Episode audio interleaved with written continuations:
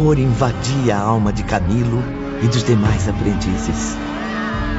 Quanto mais observavam aquelas criaturas hediondas, mais impressionados ficavam. Víamos ali, Ivone, bem mais que monstros primitivos.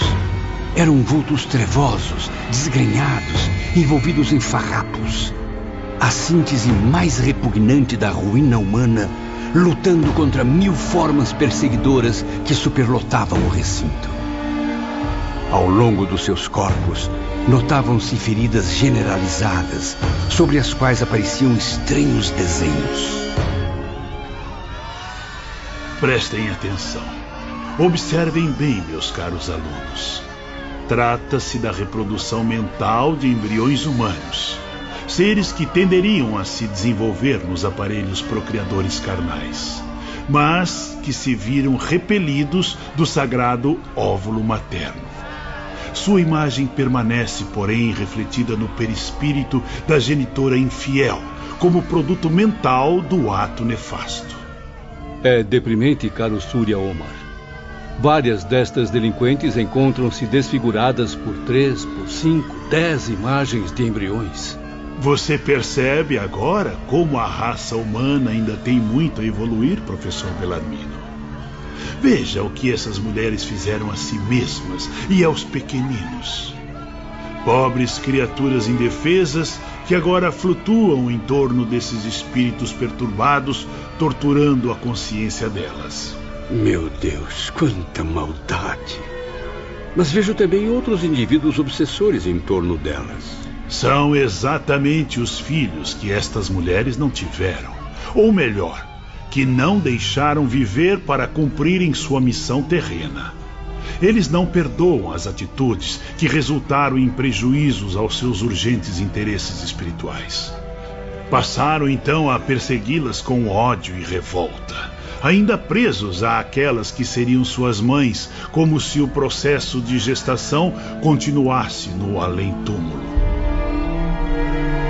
Estas entidades obsessoras verdadeiros monstros fabulosos, amigos ouvintes. Nenhuma expressão da linguagem humana poderá descrever. O que será destas mulheres? Haverá luz para elas? Renascerão, reparando o erro fatal, João. Embora dementes, incuráveis, na tentativa de corrigir a desarmonia vibratória. Serão monstros repulsivos, deformados, doentes.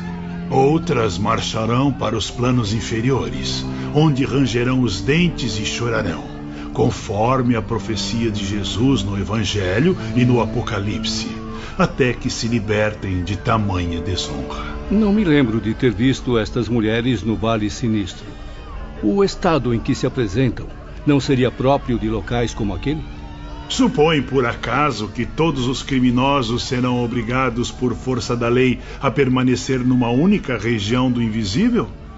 Ou ignora que também se arrastam pelo planeta Terra cultivando vícios com os quais se afinavam antes mesmo de desencarnarem? Seu inferno não se estabelece antes nos remorsos da própria consciência?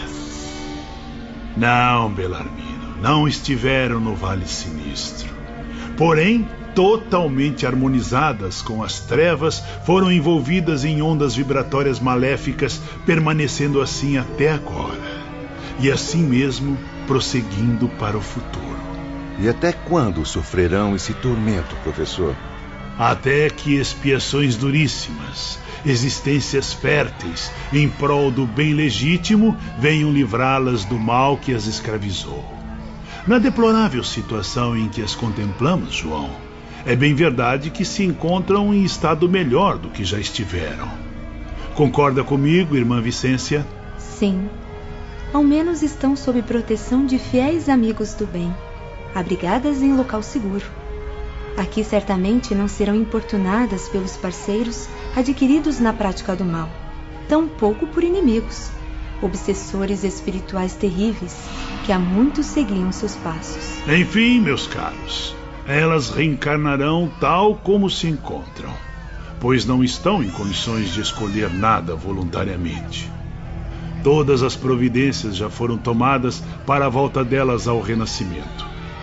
As circunstâncias nas quais se envolveram são insolúveis no além-túmulo. Necessitam urgentemente de melhorias vibratórias. Por isso renascerão em qualquer meio familiar terreno em que haja resgates dolorosos a se confirmarem. Por outro lado, existe a possibilidade de serem acolhidas em lares cristãos que queiram fazer a caridade de recebê-las por amor a Deus. O que não será assim tão fácil. Tudo o que foi testemunhado pelos aprendizes veio a comprovar uma grande e esplêndida verdade. A mulher é tão responsável quanto o homem espiritualmente, em face da grande lei. Entretanto, descobrimos ainda no departamento feminino uma seção inexistente nos parques residenciais masculinos. É o internato das moças, espécie de centro educacional para jovens suicidas.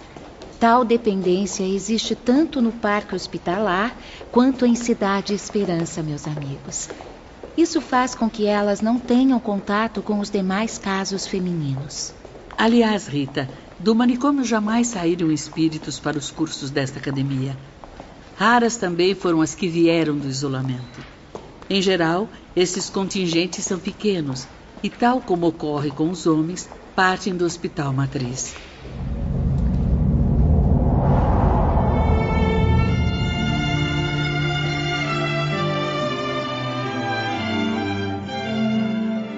Faz precisamente 52 anos que habito o mundo espiritual.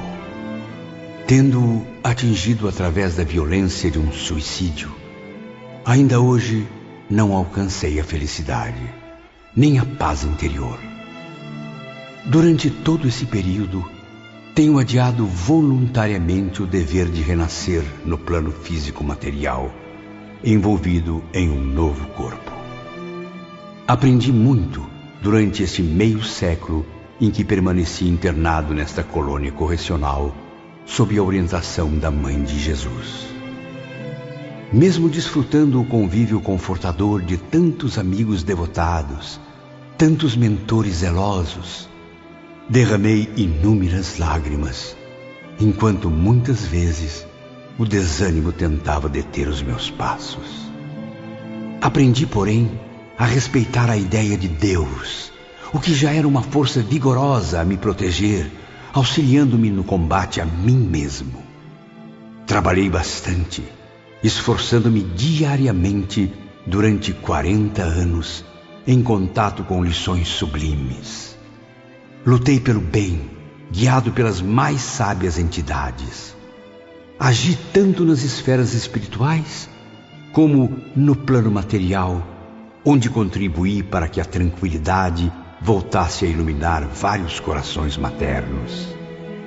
Orei à beira de berços e valas, para que em muitos rostinhos infantis, lindos e graciosos, o sorriso despontasse novamente depois de dias e noites de febre. No coração de jovens desesperados, pude colocar a chama da esperança desviando-os do desânimo que os levaria aos mesmos abismos que conheci, cometendo o crime do suicídio. No entanto, jamais me senti satisfeito e tranquilo comigo mesmo. A recordação dolorosa de Jacinto de Ornelas, infelicitado por mim com a cegueira incurável, ainda é constante, requisitando de meu futuro a mesma penalidade, ou seja, a cegueira. Sim, já que a prova máxima de ser cego foi anulada por mim diante da primeira oportunidade. Há muito tempo eu deveria ter voltado à reencarnação. E para isso, o que foi justo aprender nas academias da cidade Esperança, concederam-me generosamente.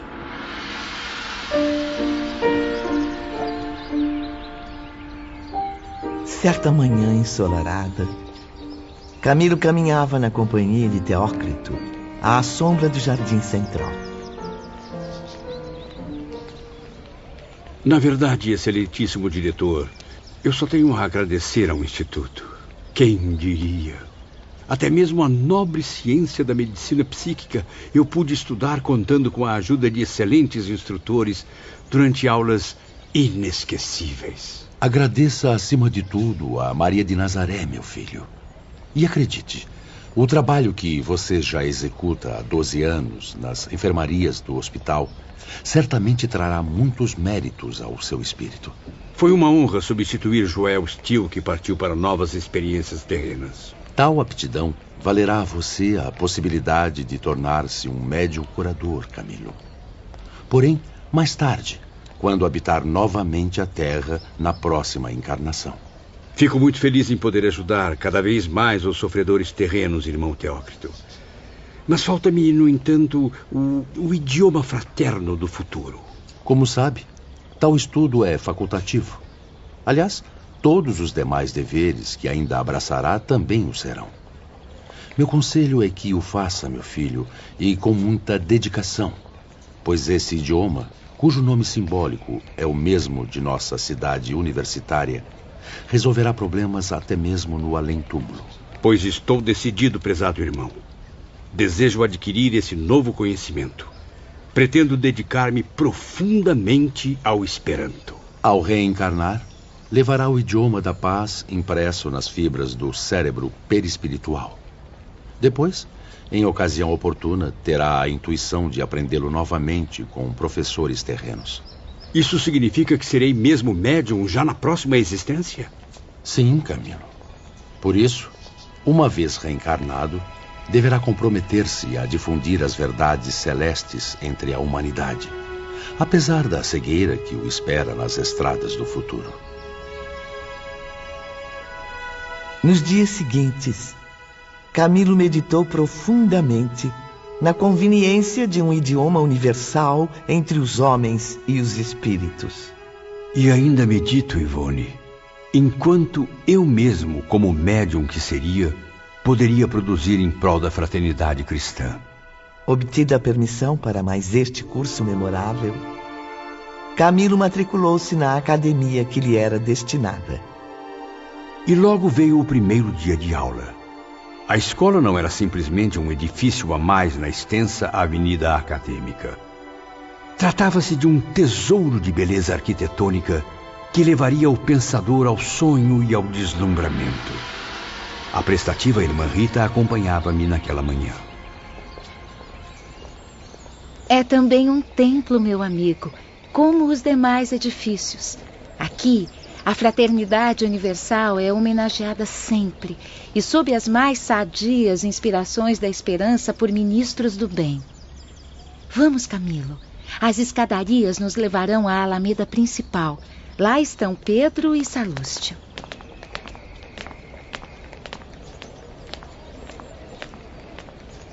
Bom dia, meus jovens. Bom dia, senhor Camilo. Bom dia, Manrita.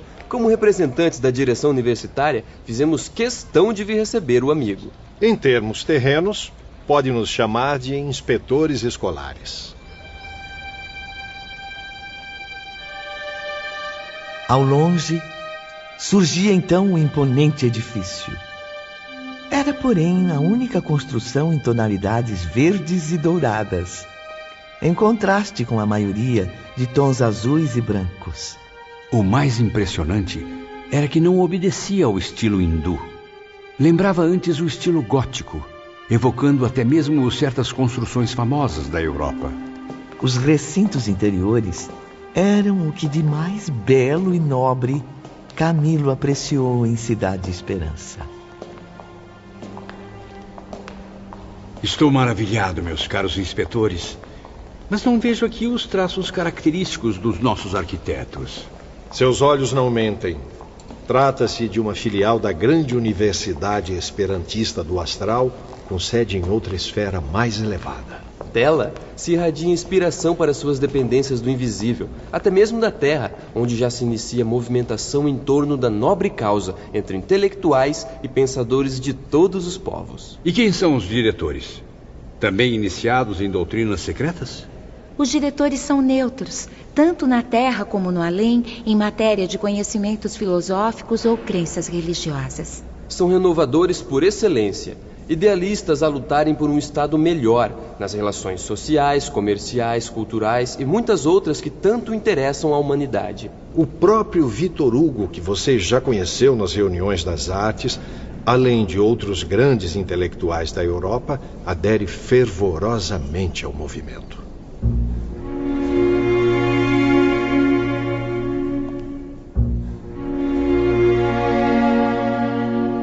Minutos depois, Camilo tomava lugar no amplo e bem iluminado salão, onde ocorreriam as primeiras aulas.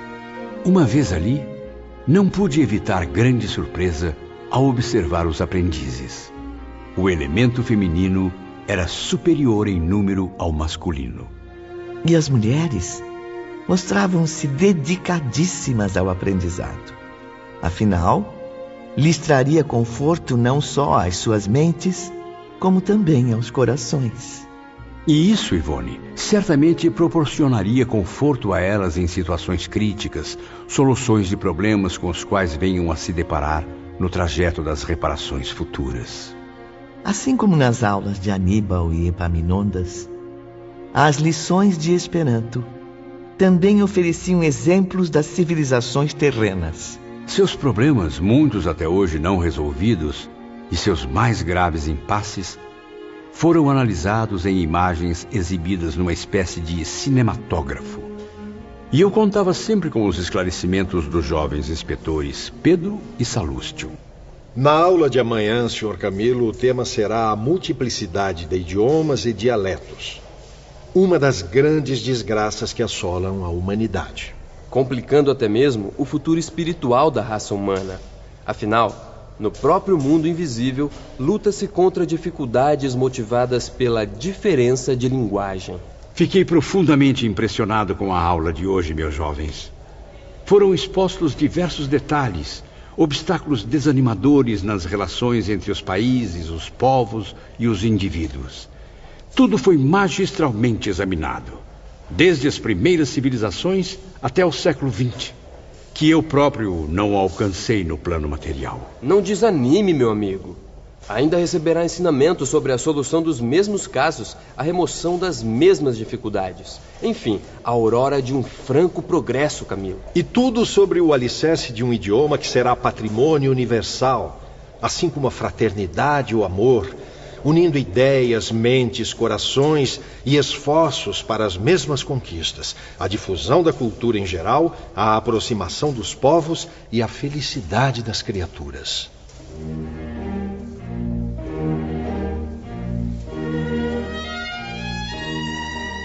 No decorrer das aulas, Camilo aprendeu a soletrar as primeiras palavras. Elas eram apresentadas de forma artística através de quadros vivos. Eram álbuns, livros que se moviam, inteligentes como se animados por um fluido especial. Ensinavam-nos a conversação, a escrita, toda a expressão de um idioma que ia se imprimindo em nosso intelecto. E os alunos iriam além da confraternização com os indivíduos terrenos. De quando em quando, recebiam visitas das esferas mais elevadas, no intuito de os encorajarem aos novos desafios. Eram verdadeiros congressos, Ivone. Assembleias brilhantes que tratavam do interesse da causa, das atividades para a vitória do ideal, dos sacrifícios e lutas para sua difusão e progresso. Era quando recebíamos a colaboração daqueles vultos eminentes cujos nomes a história terrena registrou. Eram daqueles dias radiosos. Camilo participava de mais uma inesquecível reunião. Grandes turmas de alunos, aprendizes do mesmo movimento e pertencentes a outras esferas, aderiam a tais congressos, colaborando piedosamente para o reconforto de seus pobres irmãos prisioneiros do suicídio os espíritos iluminados de Irmã Doris, irmão Aníbal e do grande pensador Vitor Hugo também estavam presentes.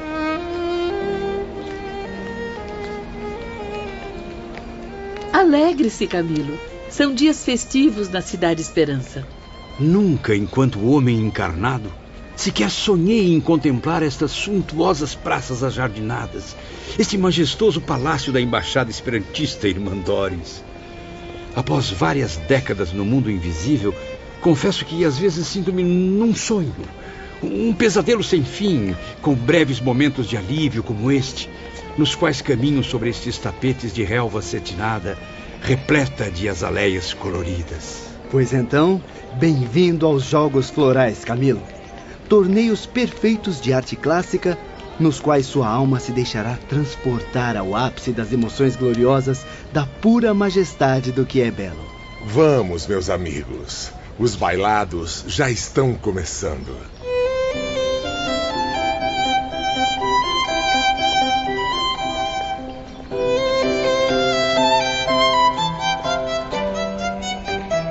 Mas que beleza de espetáculo, meus amigos! Felicite suas devotadas auxiliares, irmã Doris. Os cenários, as melodias e os artistas são extraordinários. Muito obrigada, irmão Vitor Hugo. Méritos também às jovens esperantistas que se superam a cada evento. Suas almas reeducadas à luz da fraternidade nunca se esquecem dos infelizes irmãos suicidas, descendo das paragens luminosas e felizes em que vivem para visitá-los. Nobres criaturas, sempre a nos conceder trégua para as terríveis preocupações com suas magníficas expressões artísticas.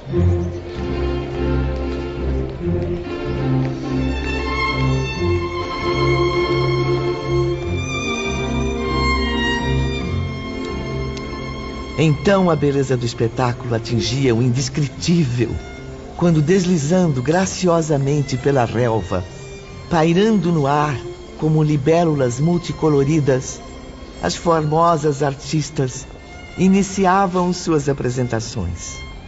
É a tradução perfeita da arte de Terpsícore, a deusa da dança. São jovens bailarinas que viveram na Grécia.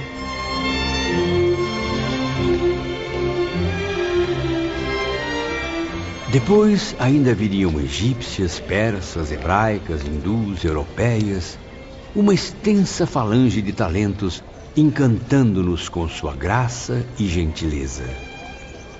Ao mesmo tempo, efeitos de luz suntuosos inundavam o cenário, como se extraordinários fogos de artifício descessem do firmamento.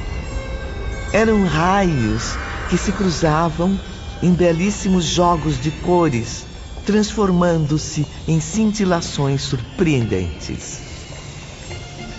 Logo mais, músicos célebres que viveram na Terra farão também suas apresentações. É, e meu grande amigo Frederic Chopin estará presente, colaborando com suas sublimes inspirações, agora muito mais ricas e nobres. Tudo em benefício do amor ao próximo, do culto à beleza divina. É a pura expressão da arte, manifestada em um estado de moral que, infelizmente, os humanos estão longe de conceber. Depois dos inacreditáveis concertos musicais.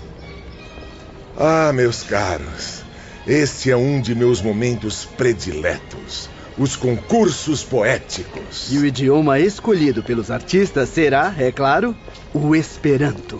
Permita-me esclarecer uma dúvida, Sr. Vitor Hugo. Não haverá espaço aqui para outras formas de arte, outras expressões musicais ou estilos poéticos? Aqui só se admite a arte clássica, meu amigo. Esta cidade universitária jamais presenciará regionalismos de qualquer espécie.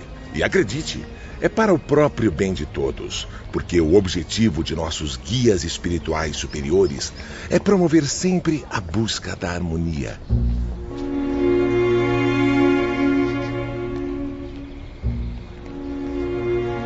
Muito bem, Camilo.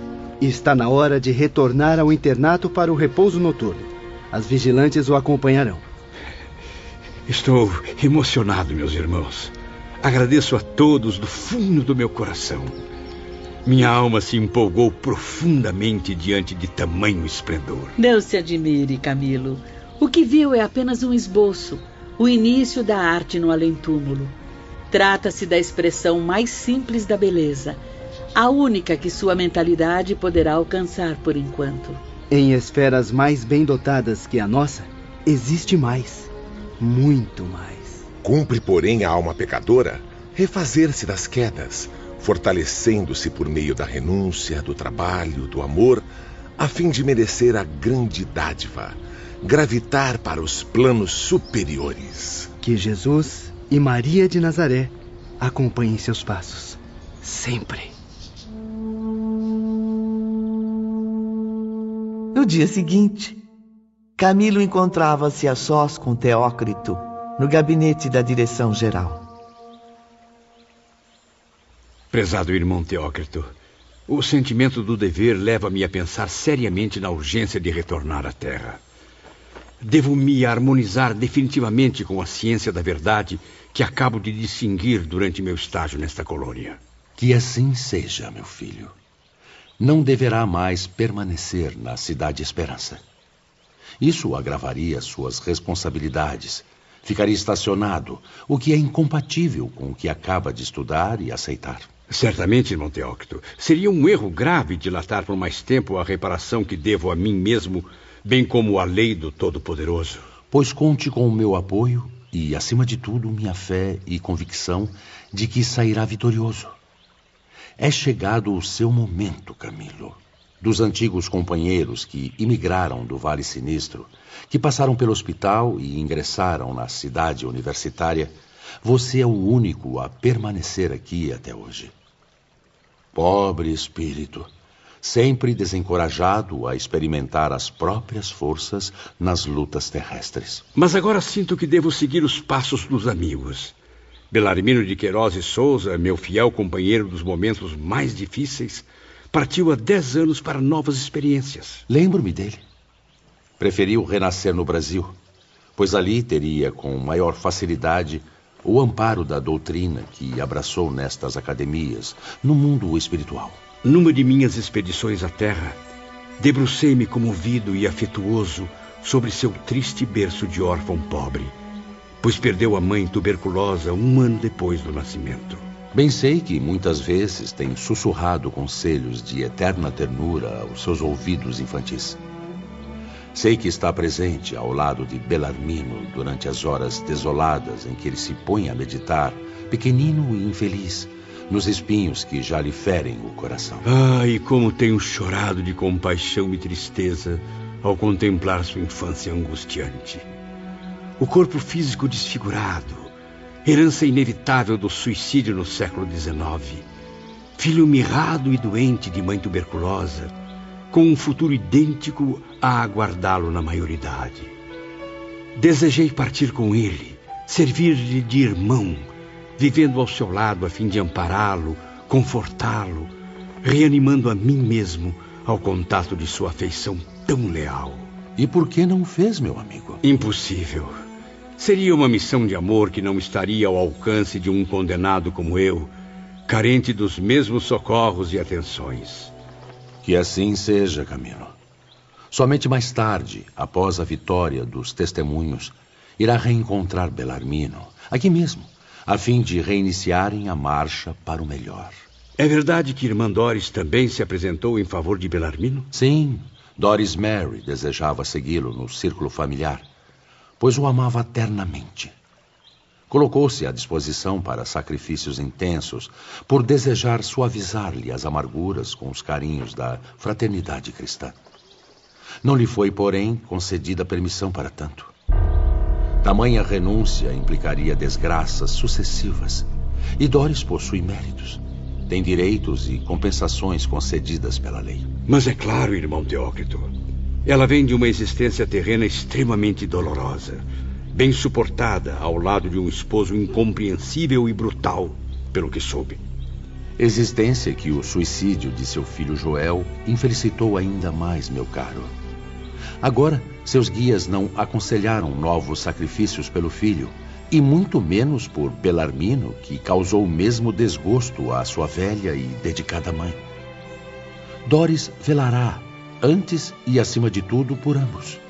como sombra luminosa e protetora sobre o trajeto a realizarem, oferecendo-lhes inspiração e conforto nas horas decisivas. E quanto aos demais amigos e instrutores, meu nobre diretor? Parece que todos me abandonaram aqui. Cada vez mais sinto-me sozinho, perdido entre certezas e dúvidas, ilusões e realidades, coragem e medo.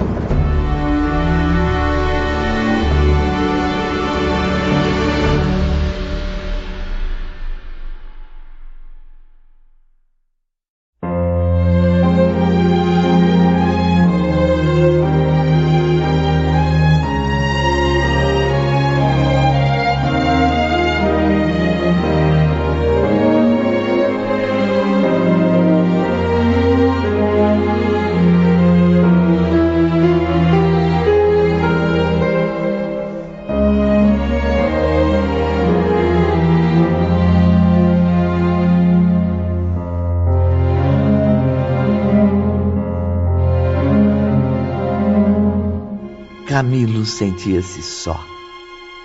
Os velhos companheiros de infortúnio além túmulo já haviam partido para novas provações na terra. Teócrito o ouvia bondosamente. Não só Belarmino e Joel desceram as renovações reparadoras, irmão Teócrito. Nos últimos anos venho procurando encontrar-me com outros amigos e instrutores. Tudo em vão. É verdade, Camilo. João de Azevedo e Amadeu Ferrari também voltaram ao dever de renovar as experiências fracassadas. Mas já partiram à terra ou ainda continuam no recolhimento? Pobres espíritos. Há oito anos que não os vejo. Amadeu, vítima de desgostos e remorsos inconsoláveis, nem mesmo terminou o curso preparatório conveniente. Muniu-se de profunda coragem à luz dos ensinamentos cristãos e partiu. Em nossas últimas conversas, ele afirmava que voltaria ao Brasil caso obtivesse consentimento do Instituto. Pois lhe foi concedido, Camilo. E ainda o autorizamos, como também nos havia solicitado, a retornar numa condição muito difícil, muito humilde. Assim, irá reparar com paciência a dupla mágoa que o aflige: a do suicídio e a da tirania. Não sei, meu Deus, juro que não sei, porque ainda não tive coragem de imitar esse gesto tão nobre deles. Tenho procurado por vários anos os conselhos do Dr. Roberto, mas há tempos que não o encontro. Roberto de Canalejas não faz mais parte da nossa equipe de médicos aprendizes, Camilo. Ele deixou o departamento hospitalar, pois acaba de partir para a reencarnação tomou novas vestes carnais, sob a responsabilidade de atuar nos ensinamentos da terceira revelação. E a irmã Rita de Cássia? A linda e encantadora vigilante que já enxugou tantas lágrimas dos meus olhos torturados. Por onde anda essa alma iluminada, a quem me afeiçoei com a mais doce ternura possível ao meu coração? Ela seguiu o gesto de Roberto? Os dois reencarnaram na mesma época, mas não viverão experiências semelhantes. O matrimônio não está no trajeto do admirável Roberto de Canalejas. Ah, Roberto, espírito iluminado. Certamente optou por não se casar, fiel ao antigo sentimento pela mulher amada. Exatamente, meu irmão. Preferiu antes servir às causas mais amplas, desdobrando-se em atividades a favor da coletividade. E quanto a Rita? Caráter firme, coração evoluído para as altas aspirações. Qual será a sua missão terrena? Irmã Rita é muito especial, capaz de realizar missões femininas de grande responsabilidade. Decidida como nunca, pediu e obteve permissão para casar-se com Joel Steele. Surgirá em sua vida como radiosa aleluia depois que ele se reabilitar perante a própria consciência. Que ótima notícia! Afinal, Rita e Joel se amam. Percebi isso bem cedo merecem ser muito felizes sob a lei do Todo-Poderoso. E assim será, Camilo. Pois o Senhor dos mundos e das criaturas, na imensidão de sua bondade, permite à alma arrependida tais compensações. Rita será na terra, como foi no espaço, a vigilante amorosa e gentil que, no círculo familiar terreno, se rodeará de almas ainda carentes de amparo. E se bem a conheci, irmão Teócrito, ela irá confortá-las, reanimá-las afetuosamente, ao mesmo tempo em que, através de virtuosos exemplos, as impulsionará para a vitória.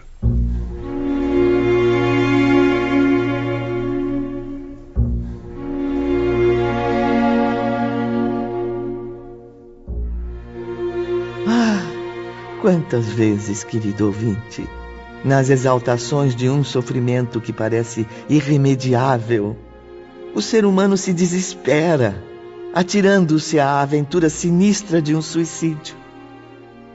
Por que tanta ansiedade, quando num curto espaço de tempo encontraria a solução para o seu problema, o auxílio da providência com o conforto de que carecia?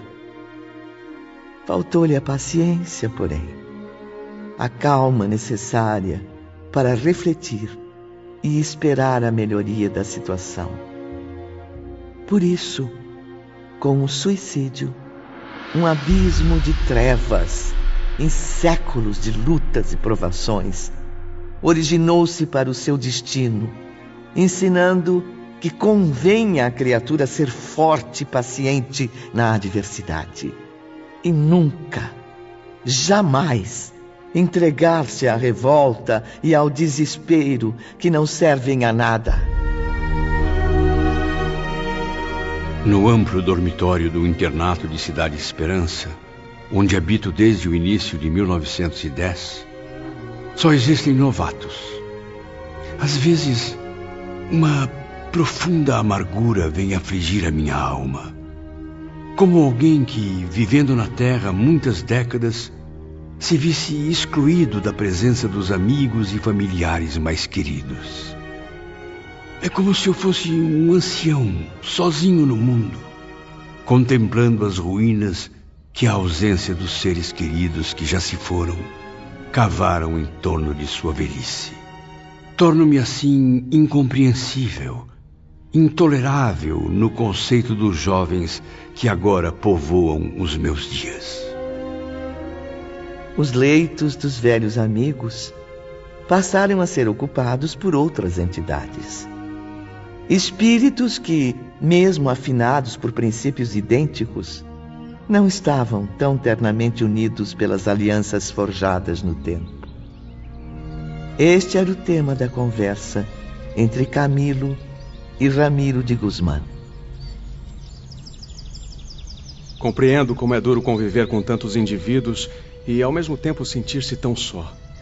Tudo nesse ambiente deve trazer profundas recordações à sua mente, não, Camilo? Veja, meu caro Ramiro. Ali está a janela de balaústres bordados que tantas vezes abrigou as alegrias e tristezas de Belarmino. Uhum. Ao amanhecer, ele se debruçava no seu peitoril para saudar a alvorada e comungar com o alto por intermédio da prece. Aqui, a mesa simples em que ainda posso ver inclinado o triste vulto de João de Azevedo, estudando as atividades convenientes ao seu caso no plano material. Ânimo, meu amigo. Procure pensar nos velhos companheiros com vibrações positivas. Lembre-se de que, se já não estão mais aqui, é por uma causa nobre a gloriosa luta pelo progresso. Eu tenho consciência disso e procuro elevar minhas orações nesse sentido. Mas nem sempre é possível escapar das recordações. Olhe bem, ao longe, à, à nossa direita, sob as sombras das árvores do parque, os bancos em que meus velhos amigos e eu nos divertíamos, falando das esperanças que acendiam novas energias em nosso íntimo. Contemplo esses pequenos detalhes e mal consigo conter as lágrimas. Isso se chama saudade, Camilo. É ela que faz a angústia sussurrar em sua alma, dizendo que deve imitá-los sem demora, a fim de saldar as dívidas da consciência. Jamais, no entanto, Camilo deixava de trabalhar. Procurava serenar o coração entristecido ao lado dos conselheiros cumprindo a tarefa de servir aos sofredores, como relatava Carlos de Canaleiras. Como sabe, divido-me entre as tarefas do hospital e outras várias ao meu alcance, tanto na superfície do planeta como no perímetro de nossa colônia. E o faz muito bem, Camilo. É a melhor maneira de afastar as tristezas e preparar-se para o grande testemunho. Por mais que tente, Dr. Carlos, não consigo livrar-me do juízo que faço de mim mesmo. Juízo daquele que perdeu o valor, que tende a cometer novos erros, agravando voluntariamente as responsabilidades que já lhe pesam. A verdade é que não passo de um parasita a ocupar locais que melhor caberiam a outro. Não diga isso, Camilo. Tudo o que conquistou até agora neste instituto foi por mérito próprio. Você tem o direito de estar aqui. É inútil tentar, meu caro doutor. A vergonha fica estampada em meu rosto sempre que pelas ruas da cidade deparo-me com Aníbal de Silas, Epaminondas de Vigo e Súria Omar. Sim, professores que há muito me dispensaram de suas aulas até que eu possa provar dignamente os valores adquiridos. E para isso, só me resta a experiência do renascimento. Todos confiam em você, Camilo. Todos. Agora é a sua vez de acreditar no que aprendeu com eles. Sorriem para mim bondosamente, contemplam-me com interesse, Dr. Carlos. Mas os olhares que me dirigem são como flechas de fogo, questionando a minha consciência. Por que ainda não se animou ao cumprimento do dever? Carlos de Canalejas e Ramiro de Guzmán passaram a oferecer nobres conselhos a Camilo. E foi num encontro com o chefe da seção de relações externas que ambos se lembraram do jovem doutor Roberto. Ah, como aprendi com as palavras de Roberto. Quem sabe um dia não terei a honra de ouvir a história dramática de Leila, o grande amor de todas as suas existências. Pois saiba que ele, antes de partir para a reencarnação, pediu que eu me aproximasse de você. Recomendou ainda que não me esquecesse de narrar tal história, a saga de um amor poderoso, mas que trouxe tanta dor àqueles corações. Camilo servia sob a assistência frequente de Ramiro, o que proporcionou a ele realizar muitos trabalhos na esfera terrestre. Sob sua orientação, visitei vários amigos do passado que agora habitam novos corpos carnais. Há cerca de dois meses regressei de um estágio de 12 semanas no Brasil, onde ocorreram fatos inesquecíveis. Camilo e Ramiro de Guzmán chegaram à tumultuada São Paulo, a maior cidade brasileira. No entanto, não se dirigiram às ruas movimentadas, nem aos bairros aristocratas. Partiram para as áreas mais miseráveis da grande metrópole. Lembra-se de Mário Sobral? Pois iremos visitá-lo agora. Veja, lá está ele, Camilo. Meu Deus, não. Oh, pobre Mário, o que foi fazer a você mesmo? Camilo não se conteve. Entregou-se ao pranto à beira do leito humilde no qual via repousar o corpo mutilado de Mário Sobral, o infeliz amante e assassino de Eulina. Compreendo sua tristeza, meu amigo. Esta habitação miserável, construída em frágeis tábuas de pinho e velhas folhas de zinco, é a expressão da mais terrível miséria de alguns brasileiros. Pobres almas, a que cruel provação tem que se submeter? É a pena que deverão cumprir para a reconstrução sublime de si mesmos, meu amigo. Infelizmente, Ramiro, devo reconhecer. Este é também o único lar conveniente à reencarnação de um antigo boêmio que viveu movido pela vaidade. Sim, e que pelos antros da vadiagem, pela infâmia dos bordéis, dilapidou a herança paterna.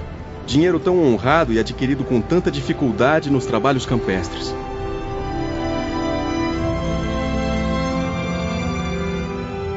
Mário estava vestido como um maltrapilho. Tinha os pés descalços, feridos pelas pedras das estradas em que transitava. Mutilado das mãos, apresentava os cabelos ainda despenteados. A fisionomia semelhante à que Camilo conhecia desde o Vale Sinistro.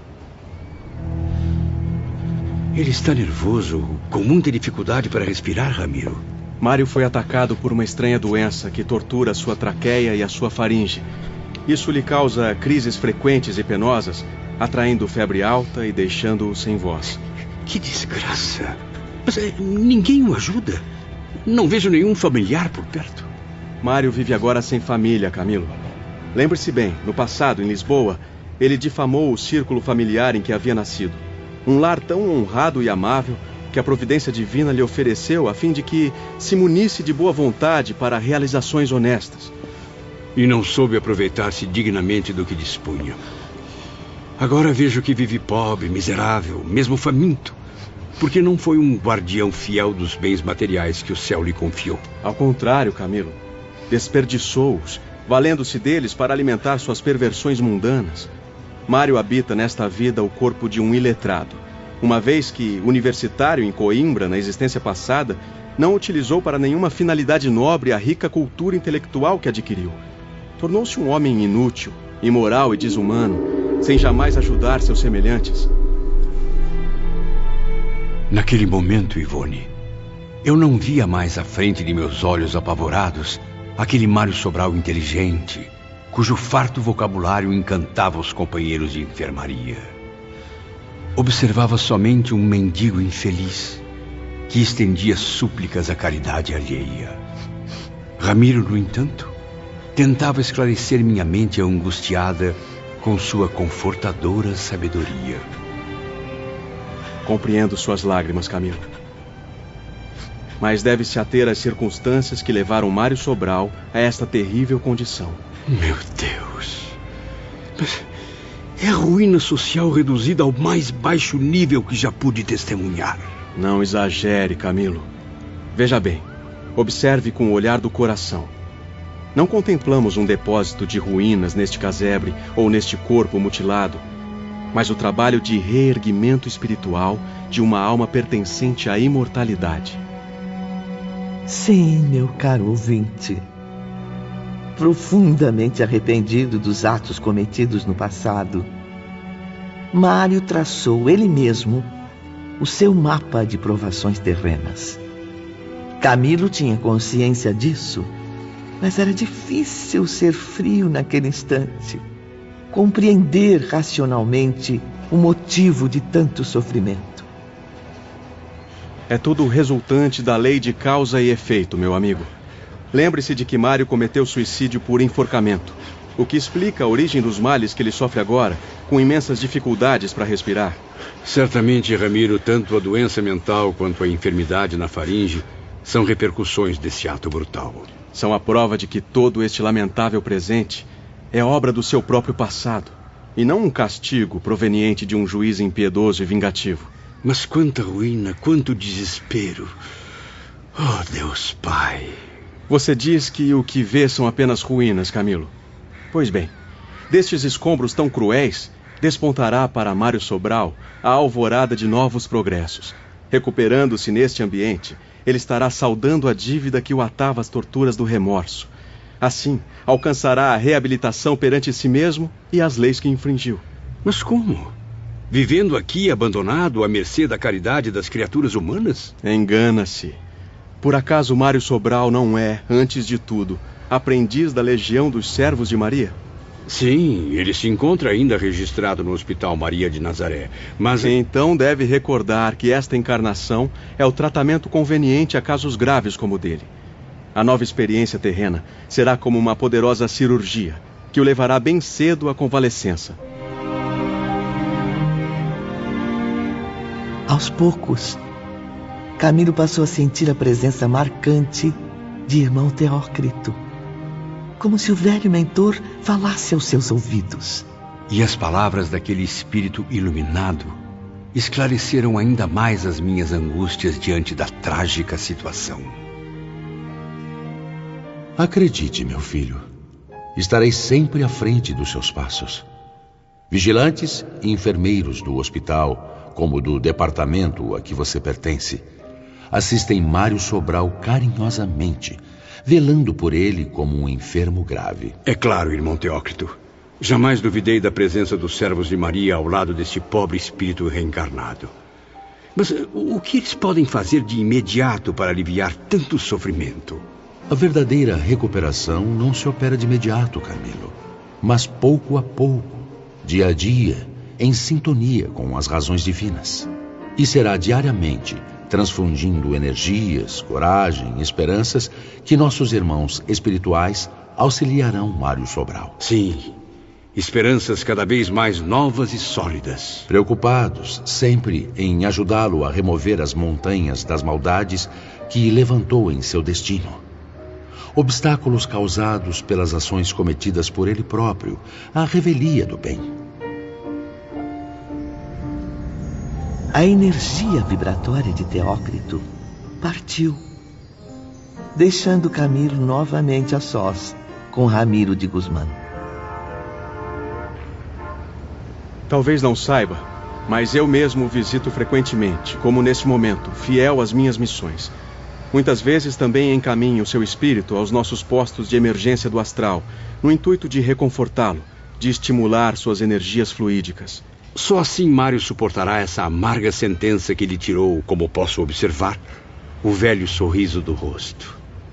Estranho, mas é como se ele intuitivamente tivesse a noção dos motivos que o levaram à ruína. Não é bem assim, Camilo. Observe com atenção. Perceba como ele apresenta sinais de melhora.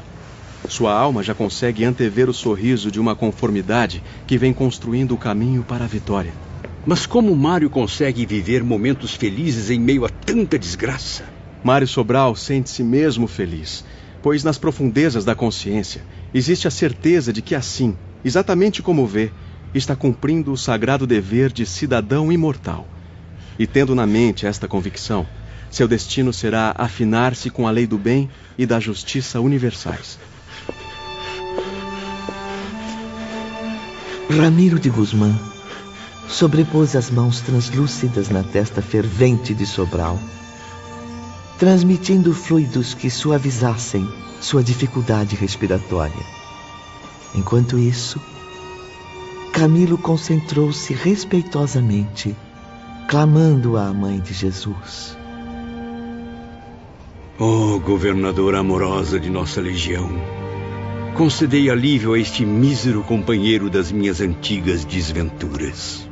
Deus nos propicia caminhos de glórias, meu caro amigo, em lutas fecundas entre lágrimas e oportunidades de redenção. E no trajeto, concede aos penitentes arrependidos compensações que frequentemente não estarão à altura de apreciar. Entardecia lá fora, e o sol esplendoroso do Brasil aquecia o ocidente com seus raios dourados. Dentro do casebre, momentos depois, Ramiro virou-se para um ângulo sombrio. Era um canto escuro que eu não havia examinado, Ivone, preocupado que fiquei com o sofrimento de Mário reencarnado. E lá estava uma figura feminina, humilde e silenciosa, velando o doente enquanto costurava remendos em roupas rasgadas. Vê esta pobre mulher, Camilo? Sim. Não poderá sequer avaliar o excelente trabalho de redenção que, sob as vistas do nosso Mestre Jesus, se opera nos disfarces desta alma. Noto que possui um profundo olhar de arrependimento, tão ou mais marcante do que o do próprio Mário Sobral. Tem razão, Camilo. É uma alma tão arrependida quanto a de Mário, a viver aqui entre os espinhos da pobreza extrema, de lutas tão árduas quanto dignamente suportadas. Ao lado da porta de entrada, a única existente naquele domicílio tão pobre, ela procurava um pouco de claridade que a auxiliasse no trabalho de costura. Foi então que identifiquei uma mulher negra, pobremente vestida, porém aciada, aparentando cerca de 50 anos. De sua fisionomia serena, transparecia uma singela humildade que deixou Camilo profundamente admirado. Não a conheço, Ramiro. De quem se trata? Faça você mesmo um esforço, Camilo. Aproxime-se dela. Observe a expressão desta singela mulher ao se dirigir ao enfermo. Note sua preocupação, seu carinho ao levantar a cabeça de Mário Sobral para ministrar-lhe a medicação homeopática. Aprofunde-se nas ondas vibratórias do seu pensamento, meu caro amigo, e veja o que aconteceu há cerca de 40 anos, na época em que Mário retornou ao corpo carnal. A mulher pensava, pensava, e em torno do seu cérebro as imagens se erguiam em agitações e sequências confusas. Enquanto Camilo, apavorado e comovido, começava a visualizar os pensamentos da pobre mulher como num livro aberto diante dos seus olhos. Vi Mário renascendo em um prostíbulo, sua mãe inconformada com a maternidade, observando o corpo franzino do filho todo mutilado. Ah, era uma cena muito triste. Meu Deus! Que desgraça! Dei à luz um monstro que mal tem forças para chorar como um recém-nascido. Não! Eu não aceito! Eu não posso ter concebido essa criatura tão repugnante! As imagens tornavam-se cada vez mais impressionantes, Ivone. A criança estava sufocada, Sofria terríveis contrações, como se mãos assassinas desejassem estrangulá-la. Ramiro de Guzmán, percebendo minha angústia, passou a me auxiliar na compreensão das próximas cenas. A mãe de Mário Sobral era uma infeliz pecadora, a quem a maternidade atrapalharia a continuação das suas atividades. Observe agora, Camilo. É o dia seguinte ao parto. A jovem meretriz caminha apressadamente levando o pequeno rejeitado no colo. Veja, está se aproximando de uma pobre lavadeira. Você. Você mesma. Venha cá. Pois não, senhora. Senhora não. Senhorita. Ora, mas que belezinha esse pequenino. Eu serei bastante franca e direta. Está interessada em ficar com a criança? Mas como? Sinto muito, não tenho condições. Como pode ver, sou muito pobre. Vivo com muita dificuldade. Confio em sua força de vontade. Além disso, eu prometo a você, desde já, uma boa gratificação mensal pelos serviços prestados. A bondosa operária acabou consentindo, visando não apenas ao acréscimo do rendimento para sua desprovida bolsa, mas principalmente obedecendo aos impulsos caridosos do seu generoso coração. Sim, Camilo. Independentemente da baixa condição que ocupava no plano social, a caridosa lavadeira cultivava uma alma elevada. Sabia que a adoção daquele frágil ser, rodeado de trágicos resquícios do passado e perspectivas desoladoras no presente, seria certamente um destino traçado por Deus. Acompanhe agora, meu amigo, a comovente imagem do enjeitado sendo recebido na humilde choupana. Repare como a bondosa lavadeira procura amá-lo como se fosse sangue do seu sangue. Quem é aquela menina que trabalha no riacho à frente da cabana? É a filha desta mulher iluminada. Tem 10 anos e, como pode ver, muito pensativa e trabalhadora. Coopera com a mãe nas tarefas difíceis de cada dia. Em seguida, Camilo pôde contemplar passo a passo a forte afeição criada entre a menina e o irmãozinho que o destino lançou em seus braços. Para auxiliar o esforço materno, ela passou a criar pacientemente o desgraçado enfermo, dedicando-se durante 40 anos a essa nobre missão. Ao fim da emocionante sequência de imagens, eu era capaz de compreender claramente a poderosa ligação entre estes dois espíritos, enquanto Ramiro concluía. Agora, Camilo, 15 anos após a morte da mãe, ela continua a viver aqui, neste casebre onde estamos, completamente a sós com o irmão adotivo. Há muito tempo não recebe a gratificação prometida pela meretriz irresponsável mas mesmo assim prossegue fiel à sua digna missão. Trabalha dia e noite para que o desventurado irmão tenha de pedir esmolas pelas ruas o menos possível. Camilo aproximou-se da mulher e, num gesto de agradecimento, pousou a mão sobre a sua cabeça. Que Jesus a abençoe, minha irmã, pelo muito que faz pelo pobre Mário, a quem sempre conheci tão sofredor. Talvez ainda não tenha adivinhado quem está aí, encoberta neste corpo sofrido, desdobrando-se em atividades cristãs a serviço do próprio reerguimento espiritual. Desculpe-me, Ramiro, seria alguém que conhecemos? Nós nem tanto. Mas Mário Sobral a conheceu profundamente. Esta nobre mulher é a reencarnação de Eulina.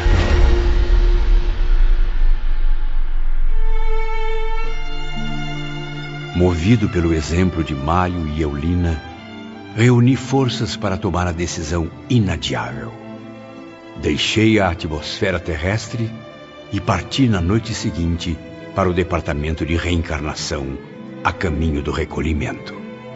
E qual não foi minha surpresa ao ser recebido pelo irmão Teócrito dias depois, numa bela manhã de primavera. Que notícia maravilhosa, meu caro amigo. Vejo que agora, mais do que nunca, está convicto. Soube que veio tratar do esboço corporal que ocupará na Terra. Exatamente, irmão Teócrito. Já iniciei as pesquisas para o ambiente mais propício ao renascimento reparador. Consultei as autoridades da colônia que acompanham o meu caso e todas foram unânimes em me reanimar. Pois então não perca tempo, Camilo. Conte conosco no que precisar. Agradeço a todos, mas desejo organizar eu mesmo o programa para minhas tarefas reparadoras. Creio que já possuo lucidez suficiente para assumir tamanha responsabilidade. Pois muito bem. Confio em suas palavras. Tenho absoluta certeza de que será justo com você mesmo e com as leis divinas. Mesmo assim, eh, não hesite em nos procurar. Será sempre bem recebido. Camilo passou a se dedicar assiduamente ao seu novo projeto de vida. Uma nova existência, porém marcada pelos velhos desvios do passado. No entanto, mesmo bastante esclarecido sobre o que haveria de realizar na nova etapa terrena, o nobre escritor acabou consultando os experientes mentores. E então, Camila, a que conclusão chegou? Ficarei cego aos 40 anos, Aníbal. Porém, cegar irremediavelmente, como se as órbitas vazias de Jacinto de Ornelas se transferissem para minha face. Não há como negar, meu nobre amigo. Após três séculos de expectativa, meu espírito continua apavorado diante da justiça divina. É por isso que peço inspiração e auxílio aos meus amigos queridos aqui do mundo espiritual. Ainda bem que nos procurou, Camilo. Sob a luz de Maria de Nazaré, certamente ajudaremos seu espírito a equilibrar nova programação terrena com os dispositivos da grande lei. No entanto, somente após sua internação no recolhimento é que as informações subirão para a aprovação do templo. Muito obrigado, nobres amigos. Que Jesus, nosso divino mestre, os auxilie a iluminar meus passos, guiando-me na senda do dever, inspirando-me nas horas decisivas. Acredite, Camilo. Estaremos sempre aqui como protetores incumbidos da sua guarda enquanto durar seu estágio neste generoso instituto. Padre Anselmo, Olivier de Guzmán, Mary Steele, todos os nossos instrutores e irmãos mais abnegados estarão sempre a orar pelo seu sucesso. O departamento hospitalar acompanhará a evolução do seu próximo envoltório carnal. Nossos médicos o assistirão desde a fase embrionária, no sagrado cofre genético, até os últimos instantes da agonia, isto é, da separação do seu espírito do fardo carnal. O fardo que carregarei para a recuperação do tempo perdido com o suicídio. Já definiu a idade física na qual se dará sua libertação espiritual? Sim, irmão Epaminondas. Minha volta à pátria espiritual ocorrerá aos 60 anos de idade. Terei, portanto, 20 anos de cegueira. tempo no qual olharei só para dentro de mim mesmo. Período em que deverei realizar um trabalho fértil e glorioso de autoeducação, a fim de domar o orgulho que ainda não se extinguiu do meu ser. Tenha fé, meu irmão. Deus estará sempre vigiando sua estrada rumo à reabilitação. Estou certo disso, Aníbal. Porém, frequentemente sofro com o receio de uma nova queda, de me esquecer dos deveres e tarefas a cumprir. Força, Camelo! Levará para essa batalha sólidos elementos de vitória, adquiridos no longo estágio nesta colônia. Por isso mesmo será bem pouco provável que a sua vontade se corrompa. Basta lembrar-se, sob todas as circunstâncias, da sagrada reeducação que recebeu aqui.